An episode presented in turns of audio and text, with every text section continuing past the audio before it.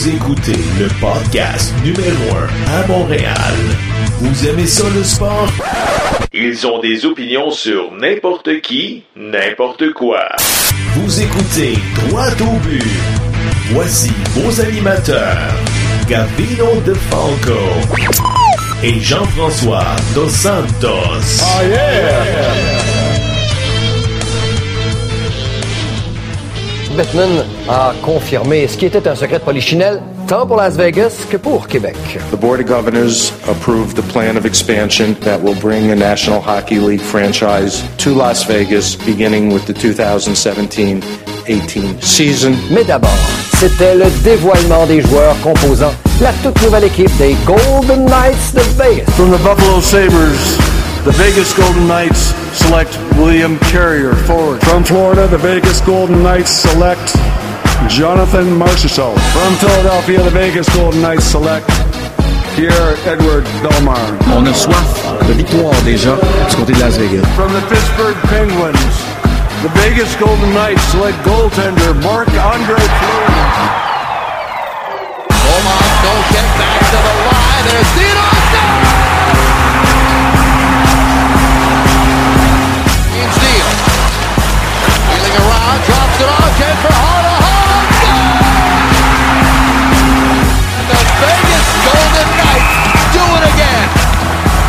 They take a commanding 3-0 series lead. Mercredi 18 avril, bienvenue à la 30e émission du podcast Droit au but. Mon nom est Gavino De Falco et je suis accompagné de mon bon ami Jean-François Dos Santos. Jeff, comment ça va? Ça va super bien, merci et toi? Oui, t'as-tu passé une belle semaine? Ben oui, écoute, c'est la, la place aux séries éliminatoires dans NHL, enfin. Hey, on- ben oui, on se couche tard, on regarde les games dans l'Ouest, ça, ça, ça finit plus, là. Puis il y a le beau temps dehors aussi. Euh, le, le quoi? Ben, le verglas, C'est ça. T'avais où ta claque? Chers auditeurs, on a un gros show parce qu'aujourd'hui, on reçoit notamment un de mes idoles, André Ducharme de Rock et Belles Oreilles sera avec nous. Jeff, es-tu un fan de RBO? Écoute, n'importe qui qui a grandi au Québec est un fan d'RBO. Ben oui. Moi, je connais les chansons, les sketchs, les personnages. T'as- T'as-tu un lien de parenté avec André Ducharme? Ben, pourquoi tu dis ça? Ben, vous avez la même grandeur. C'est même pas drôle. Ben, moi, je trouve ça très drôle. Jeff, tout d'abord, qu'est-ce qui a retenu ton attention cette semaine? ben, comme je te l'ai dit plus tôt, le hockey, les séries éliminatoires dans la Ligue nationale. on se couche tard, hein? Mais c'est le fun, on a du bon hockey. Ben, puis il y a du mauvais également. Ouais, il y a vraiment du mauvais. Écoute, euh, 8 San- à 1, les Sharks contre les. Ducks d'Anaheim, John Gibson. Parle-moi Ouais, donc de John Gibson un peu, là. J'ai rien à dire. Il est horrible. Selon moi, là, il sait pas que. il pense que c'est des matchs préparatoires. Lui, il est là pour euh, passer le temps, faire des réchauffements. Écoute, hey, 8 à 1. 8 à 1, 3-0 dans la série présentement pour les Sharks. La série est terminée. C'est terminé. Parle-moi donc de la série Toronto-Boston. Toronto qui reviennent dans la série en gagnant le match numéro 3. C'est rare que je vais dire ça, mais je suis content de voir Toronto gagner. Ben, pourquoi tu dis ça, là? Parce que les Bruins y perdent. c'est la seule C'est une raison. bonne raison. Hey, Thomas Plekanec évolue sur un deuxième trio. Puis il fait le travail. Ben oui, il a tenu en échec le trio de Marchand, Pasternak et Bergeron. On l'a vu évoluer sur le quatrième trio, puis ça allait pas du tout, du tout, du tout. Je pense qu'il y a eu un meeting avec Babcock. Il a profité de la suspension à Kadri. Ouais. Puis ils ont dit c'est ta dernière chance. Et puis Faut je pense qu'il pris. faut pas oublier le gardien de but Frédéric Anderson qui a fait Ah, quand même des miracles dans ce 40 match-là. arrêts, 40 arrêts le dernier match. c'est- L'autre série que je veux te parler, les Pingouins contre les Flyers de Philadelphie. C'est bizarre comme série. Mais oui, c'est des blowouts tout le C'est temps. des blowouts d'un bord, de l'autre. Mais selon moi, euh, les pingouins sont tout simplement trop forts. Quand, tu sais, quand Sidney Crosby puis Malkin puis toute la gang, ils décident de- de- d'ouvrir la machine, là, sont, sont pas arrêtables. Ben, c'est ça. Le deuxième, match, le deuxième match, ils ont perdu. Mais je pense que ça leur est venu à la tête. Puis ils se sont dit, Hey, ça va être facile contre les Flyers. Mais oui. Fait que là, ils ont, ils ont vu, oups, là, ils sont capables de jouer au hockey aussi. Les Devils du New Jersey qui causent une surprise euh, gagnent un match dans la série contre Tampa Bay. Taylor Hall, euh, le joueur du match. Euh, écoute, je vais te poser une question. Hier, j'ai posé une question sur Twitter. Euh, la pire transaction de l'histoire récente de la Ligue nationale entre celle de Adam Larson contre Taylor Hall ou celle de Yannick Ninima contre Mike Ribeiro. Ça a fini 49-51% pour euh, celle de Mike Ribeiro. Ben, Deux très mauvaises transactions. Ben, c'est définitivement Ribeiro, là, pour moi, là. Ben, Taylor Hall, écoute, il y a des chances de gagner l'MVP là, cette année. Oui, là. chose que suis n'a jamais fait. Là. Je suis d'accord, sauf que, tu sais, Ninima, ça n'a rien donné. là. C'était zéro puis une barre. Là. En tout cas, définitivement, Edmonton n'ont pas eu euh, la valeur de Taylor Hall Non, parce qu'il est excellent mais dans comment ça cette se fait que le. Canadien n'a pas été dans le derby pour Taylor Hall? C'est ça que je me pose. C'est pas un centre, c'est un ailier. Ouais, puis Ben, c'est ça. on n'en a pas besoin. On est trop fort, c'est vrai, t'as raison. La série Washington-Columbus, Washington qui laisse filer euh, deux avances dans deux matchs et maintenant tire de l'arrière 2 à 0 face aux Blue Jackets. Est-ce que Barry Trotz va être le prochain coach à être congédié? Ben écoute, sérieusement, là, je me pose des sérieuses questions. C'est quoi qui a gagné Barry Trotz? Il n'a jamais rien gagné. Non, mais il a, tout le temps été reconnu pour son travail défensif. OK? Puis Ah ouais, là- tu laisses aller deux avances. Tu laisses aller deux avances, ça c'est une chose. Euh, tu t'obstines à mettre Grubauer d'un but au lieu d'Oldby. Ben, quelle mauvaise décision. Hey. C'est comme si le Canadien faisait les séries puis on faisait confiance à Anthony Amy pour repartir les séries. là. Tu sais, c'est- ça. C'est pathétique. Dans l'Ouest, Nashville. As-tu confiance contre Colorado? Ils Ouais, ont ouais, échappé le troisième match. Là. Ouais, mais écoute, c'est sûr que tu sais des balayages en quatre, ça arrive pas à tous les soirs non plus là. Mm-hmm. Mais je pense que bon, Colorado a très bien joué le dernier. ont- en fait, ils ont très bien joué tous les matchs. Mais la puissance de Nashville, là, Et écoute, euh, puis Nathan McKinnon, tout un joueur. Ouais, On l'a vu joueur, hier, le tab, ça fait vraiment la différence. La série qui brasse le plus, le Wild contre les Jets de Winnipeg. ça c'est du bon hockey. Tabarouette. Ça c'est le Je fun me à souvenais regarder. pas à quel point c'était le fun la première ronde des séries éliminatoires. Parce que l'année passée, bon, Rangers canadiens, c'était ordinaire, mais cette année, Winnipeg, Minnesota, wow! À chaque, euh, chaque sifflet, ça brasse, ça rentre dans le goaler, euh, des, des cheap shots, comme on dit. Ben, écoute, il y a- il y Moi, j'aime ça. Il y a plusieurs de nos experts qui ont, qui ont vu Winnipeg très loin, là. Ouais. Puis je pense qu'ils se trompaient peut-être pas. Écoute, c'est, c'est, c'est du hockey d'émotion. C'est le fun à regarder, Et là. Dustin Bufflin, C'est un monstre. Écoute, il a écrasé combien de gars dans la bande depuis le début des séries? Là, là. Un mur, ce Ah, gars-là, ouais. un mur. Puis dans, le- dans la dernière série, écoute, on a gardé ça pour le dessert. Les Golden Rejects de Vegas, comme as appelés, Eh oui. écoute, ça n'a pas de bon sens, mène 3-0 dans la série contre les Kings de Los Angeles à Hollywood. Moi, je les voyais gagner, là, en 5. Hein? Ben oui, je l'avais dit, mais, Hein? euh, ben oui, j'avais prédit les Golden Knights en Tout 5. le monde disait que bon, c'était de la poudre aux yeux, c'est Par- terminé, Ben oui, ils mais ont moi, pas assez j'en revenais d'expérience. pas. Ben oui, mais je posais les questions justement la semaine passée. Comment est-ce que cette équipe-là peut être vue comme des négligés quand ils ont fini premier de leur Ils division? ont fini cinquième euh, dans toute la Ligue nationale Ben là, au niveau des points. Mais on y croyait pas. Là. Par Ils n'ont pas de marqueur. Je va suis même pas capable ronde, de nommer 10 gars des Vegas. Là, Bah, arrête donc, c'est sûr que tu es capable, mais moi, selon moi, ça va être une ronde, puis après ça, ben, l'aventure Vegas. Il y a quelqu'un être- qui disait à la radio aujourd'hui que là, présentement, à l'heure où l'on se parle, Vegas est, euh, favori, est deuxième favori pour gagner la Coupe Stanley après les Prédateurs. Crois-tu à Ouais, ça, toi? Tu penses-tu qu'ils sont capables d'aller jusqu'au bout? Non, il était, il était négligé. Écoute, il était négligé pour gagner la série contre les Kings. Là, tu me dis qu'ils sont, qu'ils sont deuxième favoris pour gagner la coupe. Ah oui? Ben écoute, ça, là, les cotes sont faites pas par rapport à, à ce qui se passe nécessairement, mais à l'argent qui est placé. Bon, ben, je vais attendre un petit peu. Ouais, t'es mieux d'attendre. attendre, m'attendre un petit peu. On en Moi, parle dans quelques... sur d'autres choses. Oui, c'est ça. On en parle dans quelques instants avec le journaliste du Journal de Montréal, Carl Vaillancourt. Les séries sont amorcées dans la Ligue nationale et on fait un petit tour d'horizon avec le journaliste du Journal de Montréal, Carl Vaillancourt. Carl, comment ça va? Va super bien, et toi, Gavino? Oui, ça va bien. Carl, tu l'avais dit la semaine passée, les Blue Jackets de Columbus sont en train de créer une surprise. Ils mènent 2 à 0 face aux Capitals de Washington. Qu'est-ce que t'en penses? Écoute, je t'arrête tout de suite parce que pour moi, c'est pas une surprise. Je te l'ai dit la semaine dernière. Les Blue Jackets de Columbus, là, ils ont vraiment une équipe euh, construite pour les séries éliminatoires. Qu'est-ce que je veux dire par construit?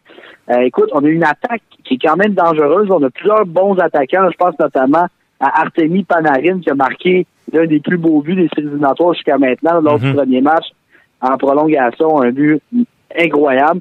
Euh, on a une défensive qui est extrêmement solide. là. Le top 4 là, avec Warrenski, euh, Zeb Jones, Ryan Murray. On a même Savard là-dedans. Euh, écoute, on a vraiment une défensive très solide.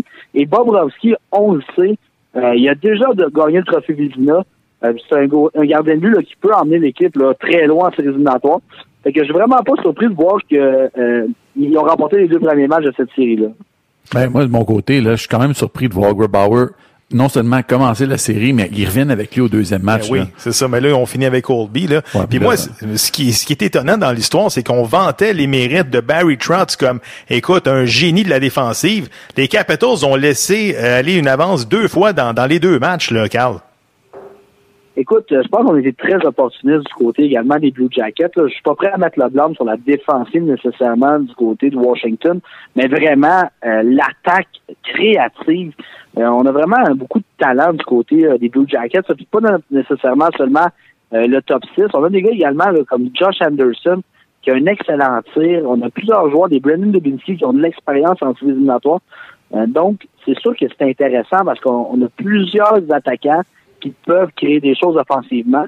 Donc, on ne peut pas se concentrer uniquement sur les six premiers attaquants du côté des Blue Jackets de Columbus. c'est sûr et certain que de ce côté-là, euh, c'est difficile à contrer pour une équipe. Puis euh, la défensive également, on ne peut pas surtaxer nos défenseurs, euh, nos deux premiers autres défenseurs, 25 minutes par match, puis faire jouer moins notre troisième. On a besoin d'avoir la, la, contribution des trois autres défenseurs. Jusqu'à maintenant, mais les erreurs ont fait mal à l'équipe euh, de Washington. C'est la raison pour laquelle ils s'en vont à Columbus en retard 0-2. Absolument. Écoute, on s'en va du côté de la série Pittsburgh contre les Flyers de Philadelphie. T'es-tu surpris 2 à 1, puis c'est quand même des matchs à haut score, beaucoup de buts. Ah oui, des matchs à sens unique, là.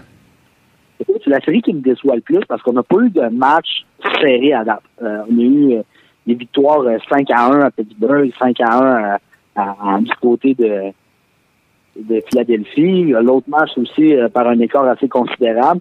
Euh, je suis pas, je suis pas convaincu vraiment. Plus je regardais les matchs, plus je me disais bon, les Flyers, ça va peut-être être plus difficile. Je disais que je voyais peut-être les Flyers passer cette série-là. Euh, je crois plus vraiment. je regardais, on manque vraiment d'éléments du côté de Pittsburgh. L'attaque est dévastatrice. surtout qu'à Philadelphie, semble s'être stabilisé. Je pense que c'était une erreur de parcours lors du match numéro 2. Ça sera surveillé dans le match numéro 4. C'est sûr que les Flyers ont une équipe combative, mais je suis pas euh, je suis pas certain. Euh, de ma prédiction initiale qui disait que les Flyers vont Surtout se rendre jusqu'au bout, je pense que ça va être un mythe. À Philadelphie, là, je pense qu'on a réveillé un monstre aussi. Là, on a mis dans les urinoirs des rondelles avec le visage de Sidney Crosby. Ouais. Tu sais, les rondelles d'urinoir, là, on a mis ça partout. Ouais des rondelles avec le, visage de Sidney. c'est sûr. Ça, c'est sûr que. Tu peux pas miser contre Sidney Crosby en Non, mais tu fais juste réveiller un monstre. Là. Ah ben oui. C'est sûr. Puis regarde, Souban l'année passée, il l'avait fait. Là. Ben oui. Écoute, euh, Carl, euh, l'histoire des séries jusqu'à maintenant, ça demeure les Knights de Vegas qui mènent présentement 3-0 face aux Kings et pourraient par le fait même passer un coup de balai à Hollywood, LA. Ton commentaire là-dessus? Écoute, je suis, euh, je suis surpris quand même de la belle tenue du côté de, surtout de défensive, la défensive des Golden Knights qui joue très bien dans cette série éliminatoire-là.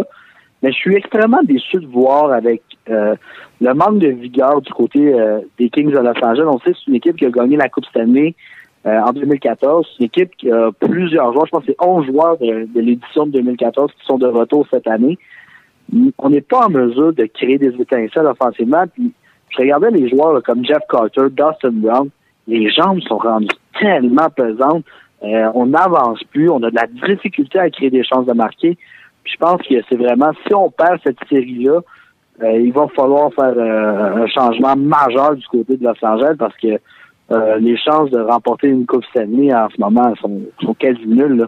vraiment un gros problème de ce côté-là. Là. Puis je sais pas si c'est parce que le, noyau de joueurs a vieilli énormément là, depuis quatre ans, mais en tout cas, je ne vois pas cette équipe-là remonter la pente comme il l'avait fait en 2014. Là, on se souviendra.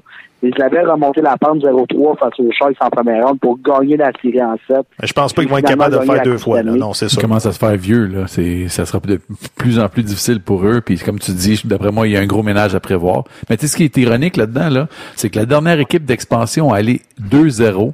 Ouais. C'est en 1968, les Kings de Los Angeles. Aïe aïe.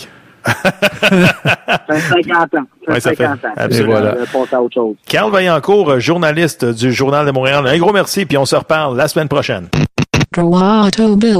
Samedi dernier, l'Impact de Montréal s'est incliné 3 à 1 face aux Red Bulls à New York et on en parle avec notre spécialiste Antonio Ribeiro. Tony, comment ça va? Ça va très bien, et toi? Oui, ça va bien. Tony, euh, l'Impact avait quand même connu une bonne première demi avec une égalité de 1 à 1. Par contre, qu'est-ce qui s'est passé avec l'équipe? On aurait dit un effondrement total en deuxième demi. Puis dis-moi pas que l'équipe est fatiguée. On a seulement six matchs de jouer, là. C'est décevant. C'est décevant de voir un impact euh, qui a, en fait, euh, on s'attend à ce que plus qu'ils jouent de matchs, meilleurs ils deviennent, mais en fait, c'est, on a l'impression que c'est l'inverse moi, je, je, je, dis toujours que bon, faut donner la chance au, euh, à l'entraîneur. Il est en train de mettre quelque chose en place, donc euh, ça se peut que ça soit un peu comme une montagne russe. J'espère juste que la montagne russe va pas descendre encore longtemps, comme est en train de descendre en ce moment, parce que l'équipe adverse ils sont rendus facilement au but et on est chanceux que ça finisse seulement 3 à 1. Donc, euh, il faut se poser des questions. Est-ce que les joueurs sont fatigués? Tu l'as bien dit, oui, mais ils jouent pas assez de matchs encore pour être fatigués, mais en même temps, c'est quoi les, préparations qu'ils ont eues? Donc ça, il faut peut-être se mettre en question. Euh, donc c'est toutes des petites choses que l'entraîneur doit voir avec leurs joueurs. Et, il faut pas hésiter. Il y a des entraîneurs dans le passé qui nous ont demandé carrément, quand on faisait une mauvaise performance, les entraîneurs demandaient est-ce que vous êtes fatigué? Mm-hmm. Avez-vous besoin de repos? Est-ce que l'entraînement qu'on vous donne, la charge est trop élevée? Bref, ça, c'est des discussions qu'il faut s'adapter parce que qu'il faut en discuter aussi parce que si les joueurs sont fatigués puis ils sont peut-être pas à l'aise, il y a un problème de le dire aussi. Fait que j'espère que là, le prochain match qui va être à Montréal, sera un match beaucoup plus intéressant avec beaucoup plus d'énergie parce que pratiquement euh, c'était endormant comme match. Oui, absolument. Tony, on parle du défenseur Victor Cabrera depuis une couple de semaines, mais pas pour les bonnes raisons. Comment ça se fait que ce joueur-là est capable du meilleur comme du pire de semaine en semaine? Là? Oui, mais il fait souvent le pire que le meilleur en fait. Euh, je sais pas, sa constance, c'est pas quelque chose qui, qui maîtrise. Euh, oui, c'est un joueur qui a des bonnes qualités, mais euh, je ne sais pas si sa préparation avant les matchs est adéquate. Euh, est-ce que c'est quelqu'un qui est concentré euh, dans le match? Est-ce que c'est quelqu'un qui se prépare bien pour le match? Parce que tantôt, il va te faire quelque chose de super brillant, puis tantôt, il va te faire quelque chose, tu te dis, ben, tu donnes une tape sur la tête, tu dis, mais qu'est-ce qu'il fait? Ça n'a pas d'allure, la décision qu'il a prise ou la passe qu'il a faite ou comment ça, il n'a pas vu le joueur passer. Bref, euh, encore une fois, je, reviens à l'entraîneur. C'est vraiment à lui de, d'équilibrer les joueurs, d'augmenter leur énergie, de faire en sorte que tout le monde est concentré, tout le monde est prêt à jouer, parce qu'on sait très bien que Joey Saputo, c'est pas un président qui est patient, mhm. c'est un président qui veut gagner, tout comme les Montréalais ont vu une équipe gagnante. Euh, déjà, on n'a pas les expos, on n'a pas d'équipe de basket, on a une équipe de hockey qui perd aussi, donc là, une équipe de soccer professionnel qui perd aussi, donc là, je pense que ça commence à être un petit peu trop. Donc, euh, il va falloir rehausser le, niveau, puis euh, et ça, les joueurs, oui, on joue pas devant leur foule, à Montréal, mais quand même, même si tu es à l'extérieur, il faut que tu sois quand même euh, une certaine constance dans le jeu. Sinon, l'entraîneur, il me semble qu'il va se poser des questions, puis il va se dire bon ben ce poste-là, je peux pas jouer avec ce joueur-là parce qu'un jour il est à 10 pour, il est à, à 10 l'autre jour il est à 200% ça marche pas. Pas en MLS, pas dans un, dans, dans un, un, niveau professionnel. qui peut pas être comme ça. Très difficile d'évaluer. Tony, euh, l'année dernière, l'Impact de Montréal a consenti un gros contrat au numéro 10, Nacho Piatti, qui, d'après moi, lorsqu'on le place au milieu à gauche, est l'un des cinq meilleurs joueurs de la Ligue. C'est pas compliqué. Depuis le début de la saison, on l'utilise plus souvent comme attaquant. Résultat, seulement un but depuis le début de l'année. Qu'est-ce qu'on fait dans son cas, là? Je sais pas. La question qu'il faut qu'on se pose, c'est qu'est-ce que Rémi voit en lui? En fait, tu l'as dit les choses, il est beaucoup plus efficace dans son poste à lui, dans son rôle à lui. Lui, il aime prendre la balle, courir, éliminer des joueurs, marquer des buts. Et là, en ce moment, il est à l'attaque, il reçoit pas de ballon et il est pas plus capable de marquer des buts. Euh, l'équipe a de la misère à se rendre justement dans le tiers offensif euh, dans l'équipe adverse. Donc, c'est toutes des petites questions qui, j'imagine que le coach, bon, il est mal pris parce qu'il n'y a peut-être pas d'attaquant. Donc là, il s'est sûrement dit, bon, vu qu'on a un autre milieu, on va le mettre là, puis nous, on va le pousser à l'attaque parce qu'il est très bon, il va pouvoir marquer des buts. Mais en ce moment, je je crois pas que c'est son poste naturel. Euh, et souvent, ben, si on le place là et qu'on lui demande de jouer là, ben, il va falloir qu'il s'adapte à ce poste-là. Et ça peut prendre un peu de temps. Et aussi, c'est la qualité de ballon qui vont se rendre dans ses pieds ça aussi, il faut se poser la question. On a vu que Saphir Taider, la semaine dernière, a manqué grandement à l'impact de Montréal. Oui, et puis aussi, ça prend quelqu'un qui est capable de distribuer effectivement, qui est capable de jouer le ballon à gauche et à droite, un peu comme euh, le dernier match contre euh, New York. Euh, à chaque fois qu'ils avaient le ballon au centre, ils ont joué sur les côtés et à chaque fois, ils ramenaient le ballon devant la défensive, derrière la défensive plutôt. Et là, ça a été beaucoup de tirs, puis une chance que Bush en a arrêté une coupe. Mais c'est un peu ça aussi qu'il faut faire. Mais en ce moment, l'impact n'arrive tout juste pas le faire. Et je crois que l'entraîneur est un peu mal pris, il essaie de trouver des solutions, il essaie de, de, jouer un peu avec les joueurs. On va le mettre lui là, là, pour voir si ça, ça marche. Mais j'espère que très bientôt, on va pouvoir s'établir parce que on peut pas toujours changer les joueurs de position en espérant qu'ils soient aussi performants. Donc, euh, il y a des joueurs que tu peux pas bouger. Absolument. Tony, samedi prochain, c'est l'ouverture locale au stade Saputo et c'est le retour notamment de Laurent Simon à Montréal, lui qui s'aligne présentement avec le LAFC. Tu seras d'accord avec moi que ça sera pas facile pour le 11 montréalais? Non, surtout que Simon est parti pas très heureux de, de la façon que l'impact de Montréal euh, l'a traité. Bref, euh, ça va être un Laurent Simon qui va être euh, boosté à à 200 mhm. euh, J'imagine qu'il va booster ses coéquipiers à 200% On a aussi l'assistant coach qui est Marc Santos, qui avait aussi passé euh, dans, dans l'histoire de l'impact de Montréal comme assistant, comme coach, et aussi il avait gagné euh, la Ligue en 2009. Donc, c'est toutes des petites choses qu'ils vont vouloir aussi prouver. Et déjà, ils ont une très bonne équipe, donc euh, ça va être vraiment un match difficile pour l'Impact de Montréal. Il faut pas arriver dans ce match-là euh, avec euh, je suis pas prêt euh, ou je suis prêt. Il faut y arriver, il faut se préparer à la guerre parce que c'est sûr et certain que le stade devrait être plein et les gens s'attendent à une victoire. Et il n'y a rien de mieux qu'après deux défaites, une défaite, de rebondir avec un bon trois points, avec une bonne victoire à Montréal dans le stade. Absolument. espérons-le. Et à surveiller le numéro 9, Diego Rossi, euh, un jeune joueur désigné euh, qui a seulement 20 ans avec le LAFC, lui qui a marqué déjà quatre buts en cinq rencontres. Antonio Ribeiro, un gros merci, puis on se reparle la semaine prochaine. Super, bonne journée. Pour nous joindre, visitez la page Facebook, Droite au but, ou bien sur Twitter, podcast Droite au but. Nous attendons vos suggestions et commentaires. Et comme dirait la mascotte des Canadiens, youpi, j'ai hâte que le baseball revienne. Le podcast Droit au but est fier de recevoir le comédien, humoriste, scénariste et j'en passe. Dans le fond, c'est un de mes idoles. André Ducharme de RBO est avec nous. André, comment ça va? Ça va très bien. Calme-toi, s'il te plaît. André, euh, ma première question, es-tu un amateur de sport? Et quand je parle de sport, je parle de tout ce qui vient avec, c'est-à-dire les tribunes téléphoniques, les analyses, les émissions de télévision, les suranalyses, etc. Écoute, euh, je pense que je regarde plus les analyses que le sport lui-même parce que je trouve ça super le fun. Tu sais, je, je regarde l'antichambre euh, presque tous les jours, puis quand je le rate, je le, je le reprends sur Internet plus tard. Euh, J'écoute euh, Jean-Charles euh, de façon assidue. Il le sait d'ailleurs. Oui, oui. Puis euh, c'est ça. Non, j'aime j'aime le sport. J'aime ce qui va autour du sport. Tu sais, exemple, le Canadien cette année, c'est sûr qu'au niveau sportif, ça va pas bien, mais ça fait en sorte que tout ce qui est autour devient dix fois plus intéressant. Ben oui, c'est sûr. C'est un, mélodrame. ben oui. De regarder ça. Surtout. Quand, oui, vas-y. Quand t'es, quand ben c'est ça, quand t'es humoriste puis quand t'es, euh, quand t'es scénariste, euh, ben ces affaires-là, c'est fascinant, c'est une histoire. André, euh, si tu le veux bien, on va remonter à l'époque de RBO des années 80 avec un extrait de la série Snap pis Bourdonne. On écoute.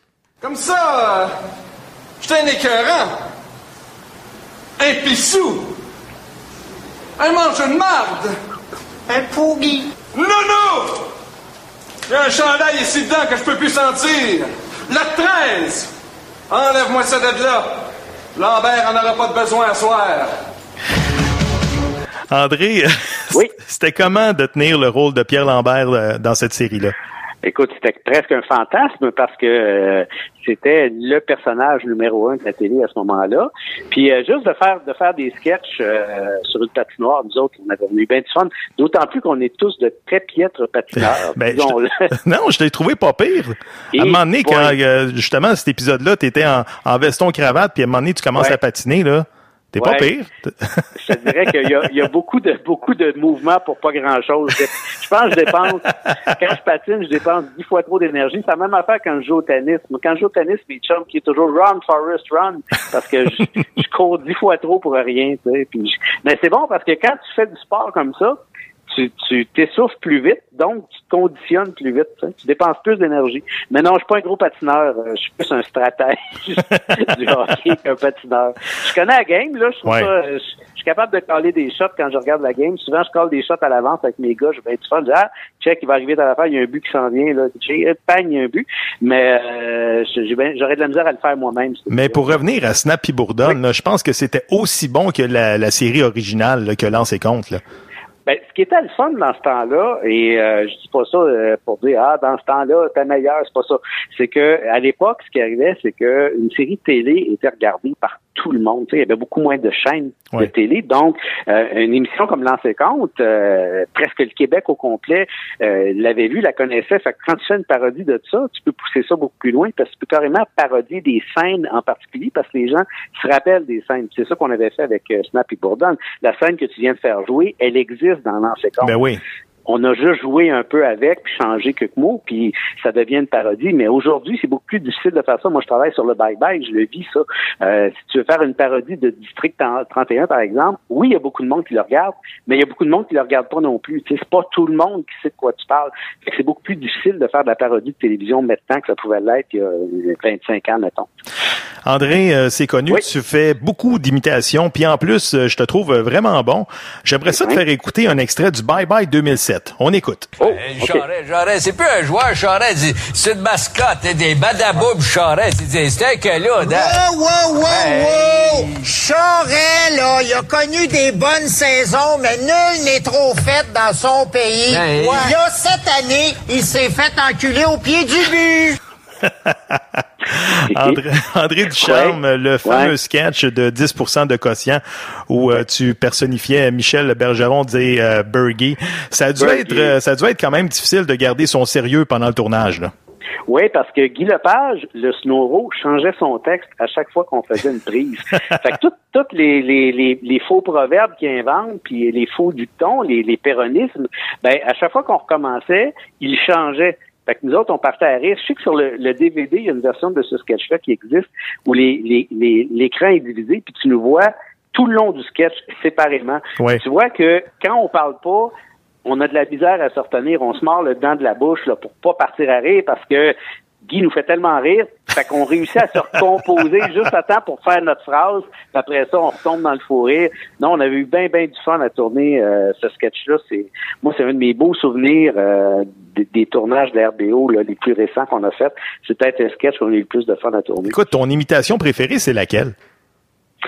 Je, écoute, je suis tellement moins là-dedans maintenant. Parce que t'as fait René Le c'est moins Cavalier, je pense, J'ai fait, fait, René euh, Le Cavalier ouais. à l'époque, ouais. ici. Puis, écoute, une anecdote là-dessus, René Le Cavalier, euh, qui est peut-être euh, à l'époque l'imitation, une des imitations en tout cas pour lesquelles été le plus reconnu.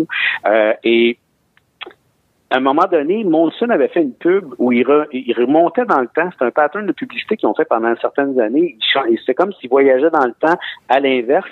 Et euh, il faisait, c'était c'était une game de hockey qu'il jouait pendant la pub et ça commençait avec euh, Michel Normandin qui a été le premier commentateur Mhm. de hockey. Après Mhm. ça, il y avait René Lecavalier, puis après- ça, il y avait Claude Kenville. Et René Lecavalier était rendu trop âgé pour le faire lui-même et il avait demandé à ce que ça soit moi.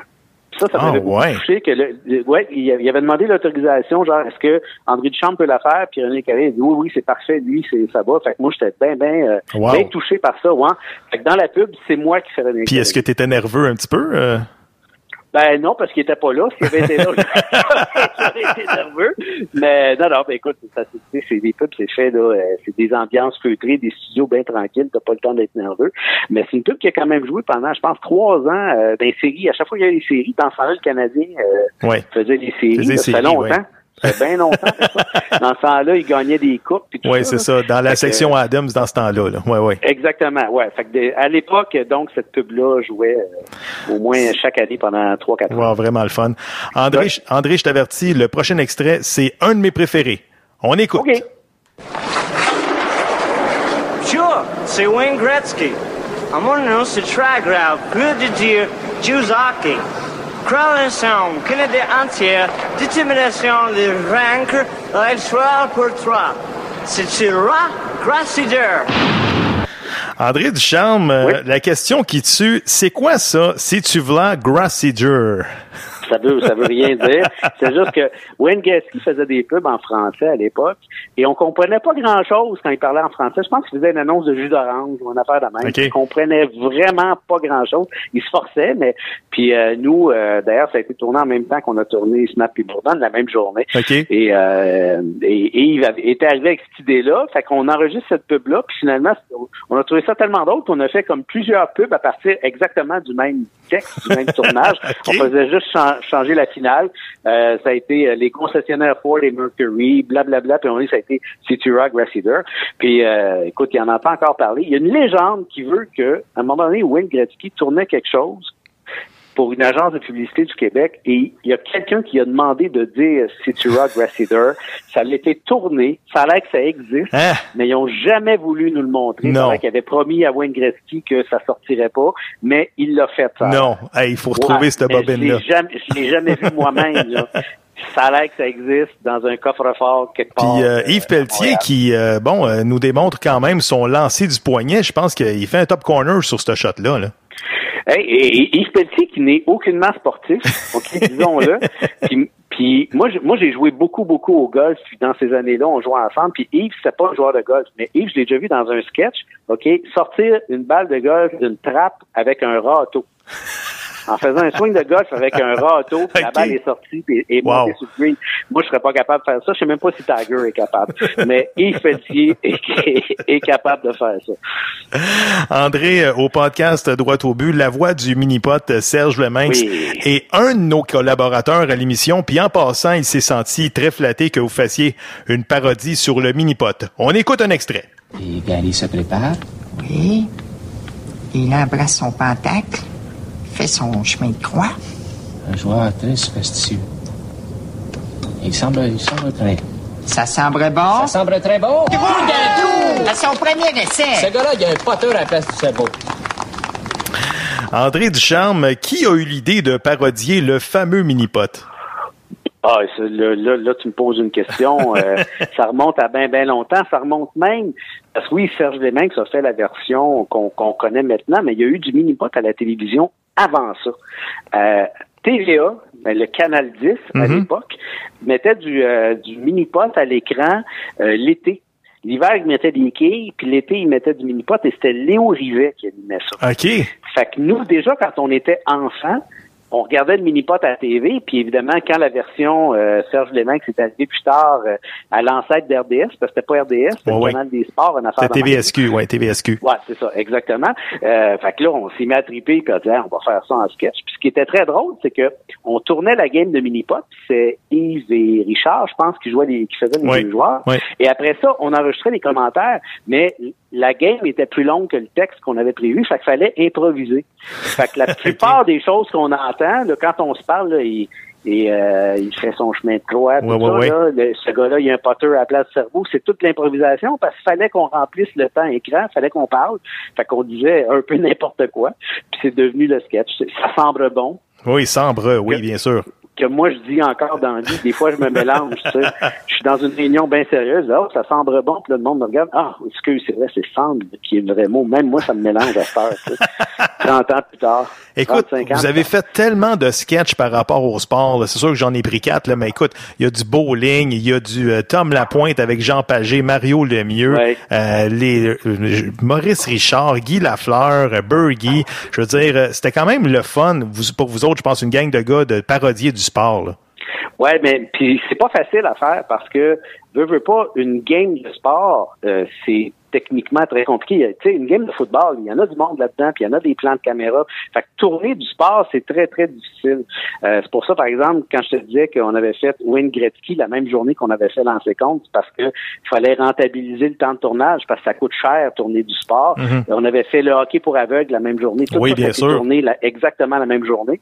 Puis, euh, fallait trouver des façons de parler de sport en ayant des tournages simples, ce qui est très, très difficile à faire. Fait que je te dirais qu'on en a fait beaucoup, mais on en a fait moins qu'on aurait voulu en faire parce que des fois, on n'avait pas les moyens de, Ouais. de- de le faire. Écoute, le hockey Game des aveugles. de baseball, tu sais. Oui, oui, le hockey des, hockey des aveugles en passant avec les, les vieux chandails des Canucks de Vancouver en V jaune, là. C'est qui? Oui, c'est vrai. C'est qui qui avait ça dans cette collection-là? Ben, c'est probablement les gens de costume. Puis le pire, c'est que Aujourd'hui, on n'aurait plus le droit de les porter parce qu'à ce temps, ça prend des autorisations Ouais, ouais, ouais. nationales à chaque fois que tu éternues. Fait que non, euh, euh, on a été chanceux de pouvoir les utiliser à l'époque, on va dire. Il faudrait peut-être pas que la Ligue nationale le sache. oui, c'est ça. On, leur dira pas. On leur André, dira pas. Non, André Ducharme, ça a été un plaisir de te recevoir au podcast Droit au but. Puis en terminant, où est-ce qu'on peut suivre tes nombreuses activités? Ah mon Dieu. Euh, euh, regarde, je fais tout le monde en parle encore. Euh, je fais un souper presque parfait euh, avec euh, tous les soirs. Même si je pense que ces temps-ci, c'est deux, deux fois par, par soir, puis que c'est en rediffusion. Puis, euh, je travaille sur je travaille sur le bye bye cette année. On c'est pas encore fait, pas encore décidé là, mais euh, les deux derniers j'étais là-dessus. Et c'est bien en masse. Le reste du temps là, j'essaie de jouer au golf. Puis j'ai même pas le temps parce que je travaille trop. Puis là, mon handicap est rendu de la merde. Fait que Le sport là, c'est très théorique dans mon cas ces temps-ci, moi dire. Excellent. Et puis si je t'invite Ouais. à souper à un moment donné, là, puis je te fais un craft dinner au saucisme avec un petit peu de parmesan, là, tu, vas me donner une note de combien? Je vais te donner une note de zéro puis tu vas te souper tout seul. Merci André Ducharme, puis on se reparle bientôt.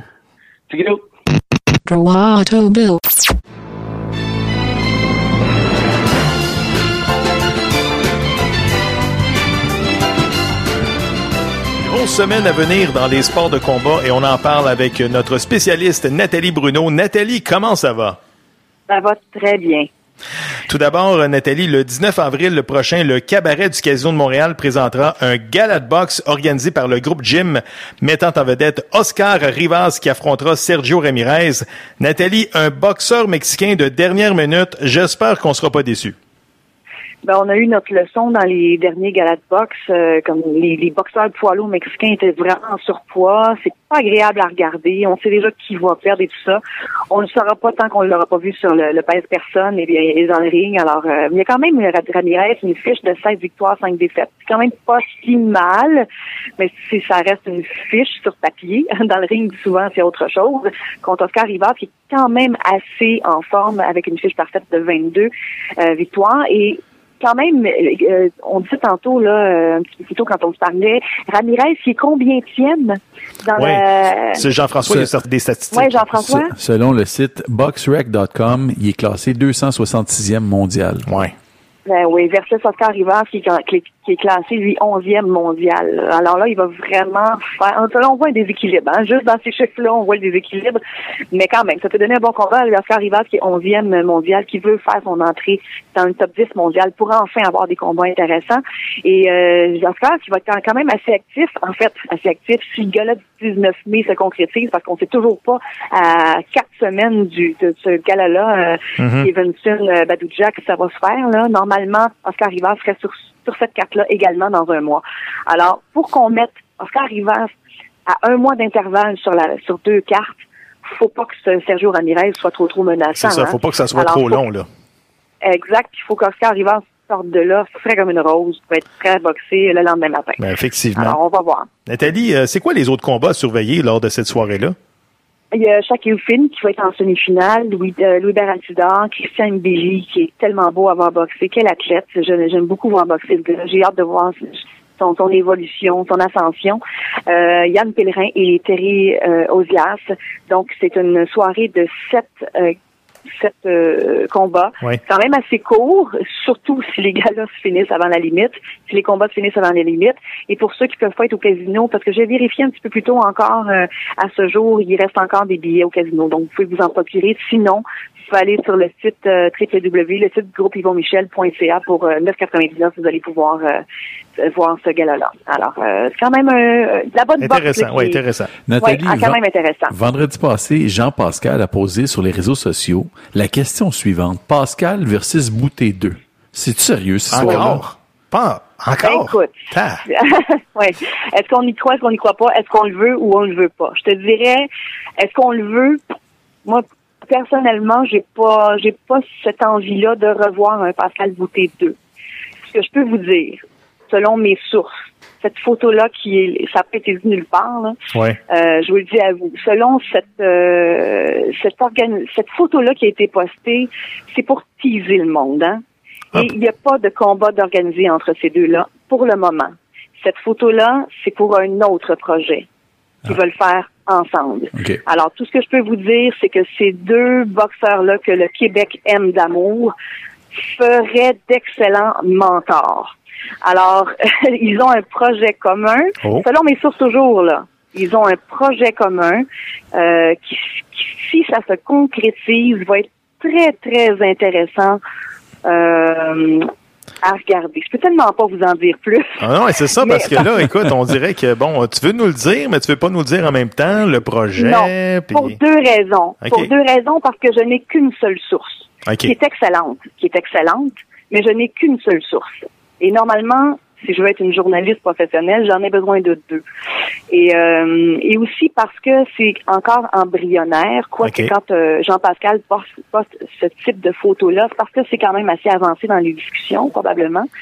Et euh, mais c'est ça, je veux pas en dire trop pour l'instant parce que je ne peux pas le faire. D'accord, pas de problème. Parce qu'on me l'interdit de le faire, c'est juste par professionnalisme, c'est parce que je veux pas dire n'importe quoi. C'est vraiment pour ça, mais ça sera un projet, euh, un projet. Ça reste à suivre. On, a la- on aura Ça la chance ça de revenir là-dessus. Ça sera un projet de télé. Nathalie, le lendemain soir, toujours au casino, ce sera au tour du kickboxing de mon ami Victorio qui sera à l'honneur. Nathalie, tu nous l'as déjà dit, c'est pas l'action qui va manquer. Ah non, il va y avoir de l'action là. C'est moi qui ai été au dernier gala de kickboxing au casino. J'ai pu être témoin de l'engouement et de la passion de ceux qui étaient là. C'était plein à craquer. Le kickboxing a vraiment son public au Québec. On en entend moins parler parce qu'il n'y a pas, il y a pas le- la locomotive des médias qui, qui suit ça. Il n'y a pas de reportage et tout ça. Mais il y a quand même, c'est comme, je peux comparer ça par exemple au country. La musique country qui vend des disques comme ça se peut pas. Et on n'en entend pas parler parce que les médias ne s'intéressent pas trop à ça. On s'intéresse euh, euh, à la voix, tout ça, puis à la musique plus populaire, mais la musique country, ça pogne. Mais le kickboxing, je peux vous dire, parce que j'en ai été témoin, ça marche et ça pogne. Et il y a Victorio qui prend ça à, à, à plein bras comme ça, avec Ouais. passion, et, et qui remet ça tranquillement euh, au goût du jour, parce que le kickboxing, ça a déjà été euh, au goût du jour et très, très populaire au Québec. Après ça, il y a une, c'est comme les hauts et les bas. Là. Et là, ça revient tranquillement. Et heureusement, Victorio, il est là pour remettre ça et là, d'en donner aux, aux amateurs. Alors, c'est un gala vendredi au Casino de Montréal. Sept combats au total. La vedette de la soirée qui va faire ses débuts pro, c'est Jonathan Meunier. Il va se battre contre Edwin Rivera, qui lui est un champion MMA avec une fiche de 8-2 en, MMA, 8 victoires, 2 défaites. Euh, il y a aussi deux combats de femmes, deux combats féminins en kickboxing.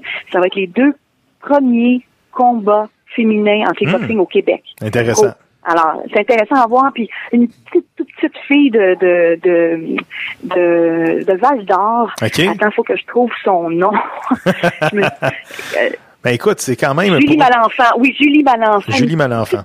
Ah oui, Julie Malenfant, une petite là, mais qui est raide puis qui en a dedans, là, qui va être vraiment intéressante à voir. Alors, pour ceux qui... Il reste encore des billets pour vendredi. Oui. Euh, mais sinon, vous pouvez acheter le, le gala pour 5,95 là, sur worldcombatarena.com. C'est en full HD. Alors, c'est pour ceux qui veulent s'initier ou pour ceux qui les amoureux du kickboxing, vous pourrez voir ça. Moi, je serai sur place également pour commenter tout ça aussi. Excellent. Donc, tu passes ta semaine au casino, comme on dit. Ah, ouais, ben oui, ben oui. Alors, euh, je vais essayer de pas mettre un petit vin dans une machine. Excellent. non, je suis pas dure à convaincre, je suis pas très gambler. Nathalie Bruno, on se reparle la semaine prochaine pour une autre chronique. C'est parfait, avec grand plaisir. You're listening to the best podcast in Montreal. Droito Bill. With your host Covino DeFalco and Jeff Dos Santos. On va retrouver le journaliste Serge Vlaminx. Serge, as-tu passé une belle semaine? Ben, dans le verglas? Oui. Ah oui, ça, c'était- ah oui, mais il y avait, il y avait un sport favori ici, là où d'où je, d'où je restais, près de la Côte-Berry. Oui. On regardait le nombre de pieds que les gens traînaient sur les fesses en Côte-Berry. Oui. Écoute, j'espère que là, le printemps euh, s'en vient. De toute façon, il annonce 14 samedi. Ça, c'est des bonnes nouvelles. Serge, comme premier sujet, les sénateurs d'Ottawa ont terminé au 30e rang de la Ligue nationale. Eux qui ont passé si près l'an passé de se retrouver en finale de la Coupe Stanley. Je pense que tu veux réagir aux propos qu'a tenu le directeur général Pierre Dorion dans son dernier bilan. Ben, dans ce sens que moi, je n'analyserai pas les, les raisons hockey, là. mais ce que je veux dire par là, moi, là, euh, aller à la guerre avec un gars comme ça, j'aurais peur un peu. En ce sens que il a, a glissé son, son entraîneur sous l'autobus en, en faisant des, des, des drôles de déclarations, en lui reprochant des choses qu'il aurait dû savoir l'année passée quand a eu un meeting avec lui pendant huit heures de temps avant de, l'engager. J'ai trouvé ça. Qui maintenant? Quel entraîneur de talent? Quel entraîneur compétent? Va accepter d'aller travailler pour Dorion en sachant qu'à n'importe quel temps, euh, il peut recevoir un coup, un coup de paillard dans le dos. Ouais. C'est cet aspect-là. L'aspect maintenant qui, moi, au niveau universitaire, m'intéresse, si jamais euh, Guy est congédié, Martin est congédié, Martin Raymond, son adjoint également, va être congédié, j'imagine. Et là, dans le dossier de McGill, on sait que Kelly Knowles a avoué ouvertement qu'il était temps pour lui d'aller au niveau professionnel. Si jamais ça devient une réalité, au départ, tu as deux candidats pour le succéder. David Urquhart, son actuel adjoint avec les Redmond, et aussi Daniel Jacob, un ancien Redmond, qui est adjoint à Joël Bouchard avec l'Armada. Mais attention, messieurs. Si jamais l'Université McGill, euh, parce que Martin Raymond n'appellera pas, j'ai l'impression qu'il n'appellera pas McGill, mais si jamais McGill appelait Martin Raymond pour qu'il effectue un retour, je ne sais pas quelle serait sa réaction, et ça serait peut-être un, un dossier intéressant à suivre. Alors voilà pour euh, l'histoire Boucher et Martin Raymond. Ça reste à surveiller. Serge, on a pu lire sur ton blog cette semaine la belle histoire du joueur de hockey universitaire Jérémy Baudry. Peux-tu nous résumer son histoire? Ben, en fait, lui, il a été, euh, il a été brillant. Il est allé jouer d'abord, après son hockey junior, il est allé jouer quelques matchs dans la East Coast League pour réaliser rapidement qu'il serait mieux s'en aller au hockey universitaire. Il a rejoint le programme des Patriotes. Il a un diplôme en administration. Il est de retour dans la East Coast League avec Wichita Timber. Il a connu une très belle saison. Mais ce que je voudrais souligner dans le cas de Jérémy, le courage de ce bonhomme-là. Euh, il y a quelques années, alors qu'il était avec les Patriotes de Trois-Rivières, il a été à Québec avec sa famille, son père, sa mère, pour aller voir son jeune frère jouer dans un match à Québec, hockey junior majeur. En revenant, la famille a été victime d'un accident d'automobile.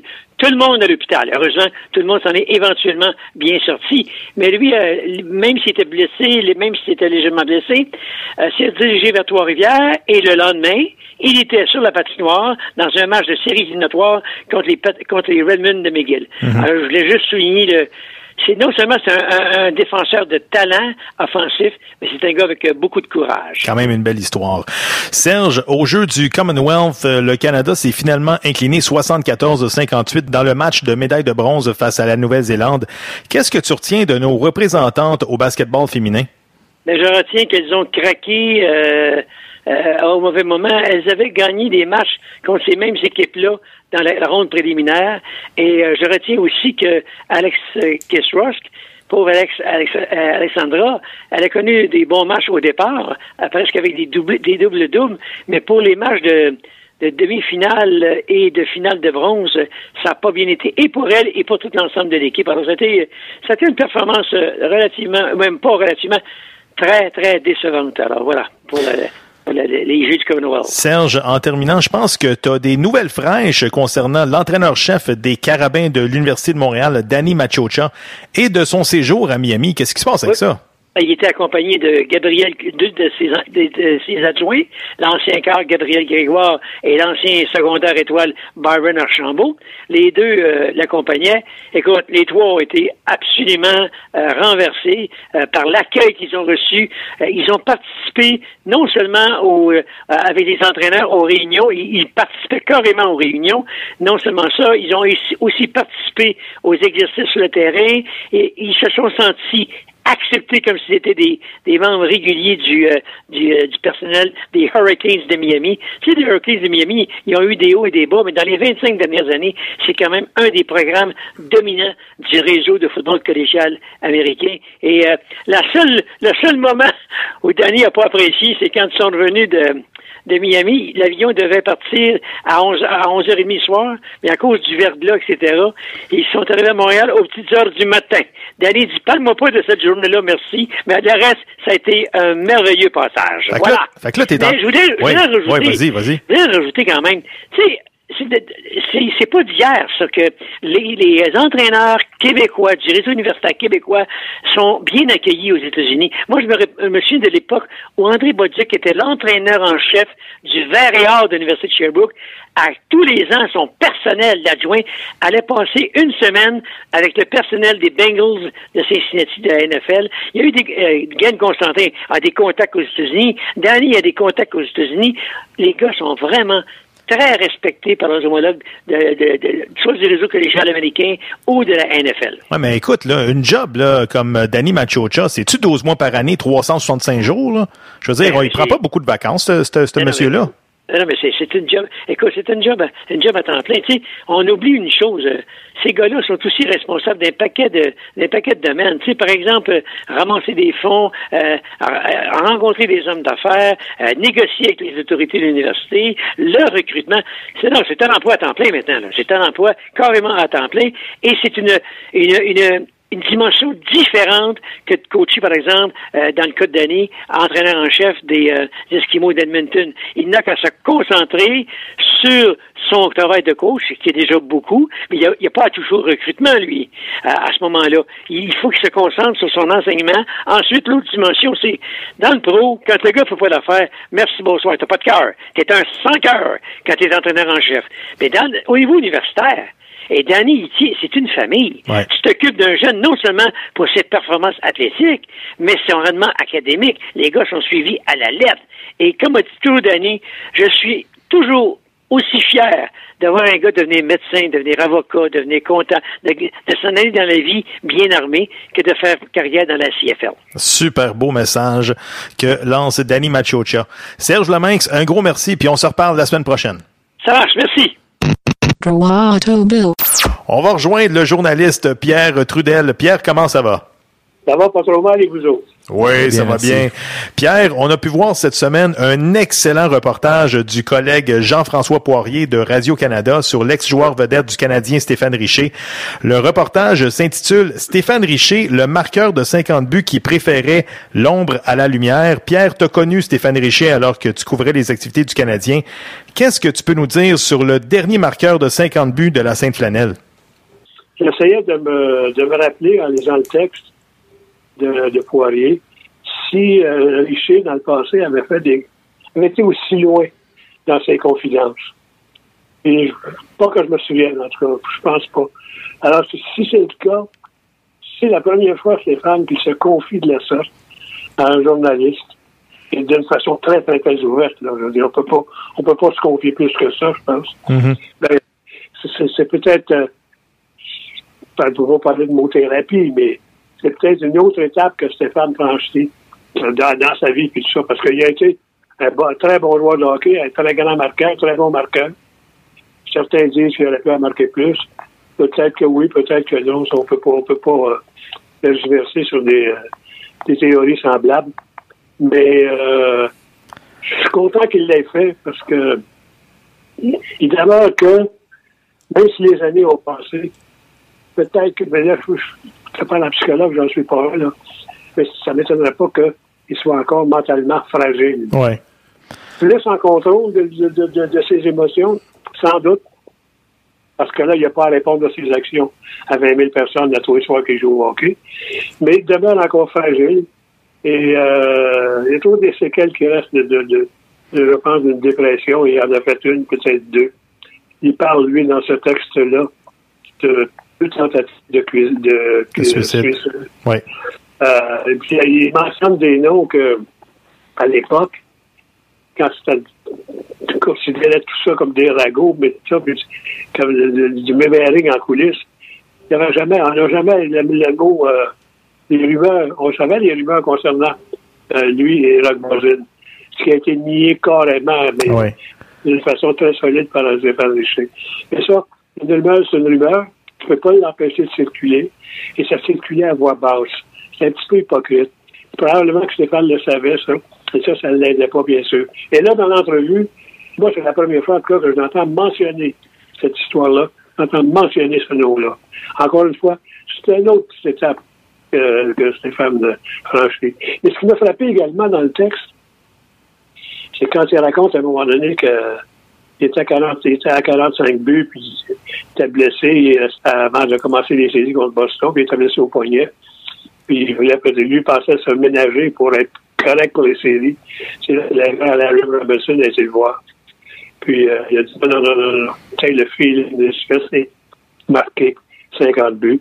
Et, là, tu vois tout, tout, tout le groupe de joueurs, c'est comme c'est une complicité entre tout le monde. Ouais. Là, tu vois que c'est des, co des coéquipiers, des vrais coéquipiers. On a une belle preuve là. Si tout ça aurait été, ils sacrifiaient du temps. De, le, le, texte le dira. Si vous ne l'avez pas lu, allez le lire. Euh, qui, qui euh, coupaient leur temps de glace pour en donner plus à Richer. Finalement, ben, ça a rapporté. Alors, c'est là que tu vois, c'est ça le leadership. Ouais. T'as pas ça, pas ça chez le Canadien. Moi, je me souviens, il avait marqué cinq buts dans ses deux derniers matchs, dont les deux derniers à Buffalo. Là. Euh, je Ouais. me souviens, ça c'était en 88, j'avais 14 ans, puis je capotais. Écoute, j'avais jamais vu ça, moi, un, un score de 50 buts avec euh, le Canadien. Là. Ouais. 14 ans, tu veux dire que t'es pas mal plus jeune que moi, là. Pierre, comment peut-on expliquer le phénomène des Golden Knights de Vegas? Écoute, tous les rejets tous les clubs, ils on forme une équipe avec ça, puis ils sont dominants. Là. Ben, on vient de parler de leadership, on vient de parler d'une équipe. Celle-là, le- les, les- Golden Knights, c'est moins fort peut-être que le Canadien à l'époque, mais c'est une équipe. C'est du jeu. C'est du nous, c'est pas du jeu. Et ils le preuve, puis ils sont coachés par un gars absolument fantastique, qu'on découvre dans une certaine mesure. Je suis sûr que le Canadien l'aurait engagé à l'époque. Ouais. Que les gens ont dit Ah non, pas pas, c'est- c'est quoi, c'est qui ça? Il parle pas français, etc., etc. Même s'il y a un nom français. Là. Ben, exactement, oui. Et voilà. Alors, mais là, tu- tu- on voit, on voit ce, dont il, est- ce dont il est capable. Coach de l'année, ça, c'est, on n'en parle même pas. Ah, ça, c'est sûr. Et, et il a réussi à regrouper ces gars-là, tous dans une même cause. Je regardais hier, j'essayais de voir. Je suis, pas- je pas un technicien du hockey, moi, je ne suis, pas un- je suis pas- je suis pas un analyste de hockey, je suis juste là. Joe Blow qui regarde la partie. Je suis capable de voir qui c'est qui joue bien, qui c'est qui joue mal, quelle équipe qui joue bien, quelle équipe qui joue mal, puis les gaffes qu'elles font. Mais ils n'en font pas de gaffes. Ils n'en font pas. C'est un mur. Mais oui. C'était sûr, quand c'était en avance avant-hier, c'était le mur devant, devant, devant, l'adversaire. C'est- C'est. Puis écoute, les, les fans y embarquent là-dedans. Là. Les fans sont survoltés. La ville est hockey. Là. Qui qui aurait Ah, dit ça? En tout cas, Gary Bettman, il a gagné son pari avec euh, les Golden Knights à Vegas. Le party, le party est pogné à Vegas, c'est sûr. Quand le party est toujours pogné à Vegas, quand c'est pas vrai. C'est- Eh oui. Puis il y, a eu, il y a eu un reportage aussi de Diane Sauvé à Radio-Canada sur, euh, Oui. sur la situation du hockey, la popularité du hockey, la nouvelle popularité du hockey à Vegas.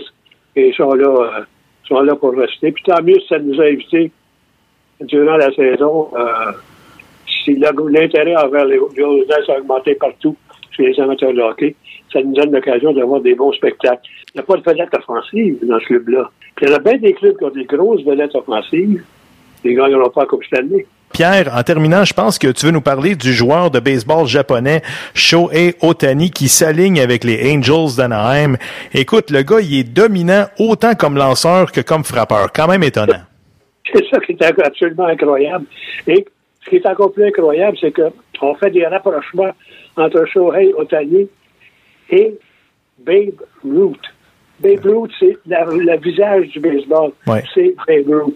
C'est le dernier qui avait été et lanceur et qui avait abandonné son rôle de lanceur, même après, un certain temps, pour se consacrer à son rôle de frappeur. Mais Shohei, c'est pas la... c'est- il fait les deux encore. Puis je pense qu'il va faire les deux pour longtemps. Ouais. Puis on va permettre à son coach de, de, de, de, de- de- d'avoir un peu d'imagination. Et déjà, évidemment, je regarde son nom, c'est Shohei Otani. Shohei, son surnom, Showtime. Et Ah ben et- oui. Écoute. Showtime lance ce soir contre les Red Sox de Boston. OK. C'est son, son troisième départ. 13 manches lancées, 18 restants sur des prises, 2,08 sa moyenne de, de, de, de, de Le point mérité, ouais. Puis au bâton aussi, là, écoute, il fait des dommages, là. Dis-moi, dis-moi si ça, si frapperais ce balle-là avec nous. Ouais, vas-y. Sa vitesse moyenne de sac lancé est de 97,13 000 à l'heure. Ouais, ouais, OK. Mo- moyenne. Donc, la moyenne générale Ça rentre au poste. Ouais, comme on dit, ça rentre au poste. Là. Il doit pas y avoir beaucoup de changements de vitesse là-dedans à 97 000 à l'heure. Ah, c'est, c'est- je sais pas si le, si le match va être diffusé ce soir par Boston, il y aura peut-être Ouais. des chances. Mais je, je vais surveiller ça. Puis je t'avoue, franchement, là, ben honnêtement, je m'en confesse. S'il lance ce soir contre Dave Price, Ouais. Le hockey va prendre le bord. Moi, je regarde le. Ben oui. Monsieur Otani qui aurait été voir la direction des Angels pour leur dire je veux jouer plus souvent. Je joue pas assez, vous m'utilisez pas assez. C'est quand même incroyable. Ouais, écoute, le gérant de, des Angels utilise pas Otani lorsque euh, il est au, euh, il est au monticule, mais ça serait Ouais. quand même le fun de le voir lancer et frapper pendant le match, d'avoir un line-up de la Ligue nationale dans la Ligue américaine. C'est tellement spécial comme situation. Je veux dire. Hein, le baseball va profiter de ça, c'est sûr et certain. Et le gars va avoir 24 ans cette année. Ah oui. 20 24 ans. C'est jeune pour un lanceur. C'est jeune pour un gars de baseball. Il va être là pour longtemps. Pierre Trudel, journaliste, un gros merci, puis on se reparle bientôt. OK, salut les gars. C'est déjà la fin de l'émission, la 30e du podcast Droit au but. JF, je pense que tu as une petite primeur là, à nous annoncer. Là. Sylvain Lefebvre, congédié. Sylvain Lefebvre, congédié par le Rocket de Laval. Il va avoir du 109 à Laval. Puis avec le Canadien de Montréal. Écoute, ils ont fini avec 12 défaites consécutives. Ça reste à suivre. Merci d'a- d'avoir été là. On se revoit la semaine prochaine. Oubliez pas notre concours Facebook pour le cadre Guy Lafleur. Oui, partagez et likez. Merci tout le monde. Salut!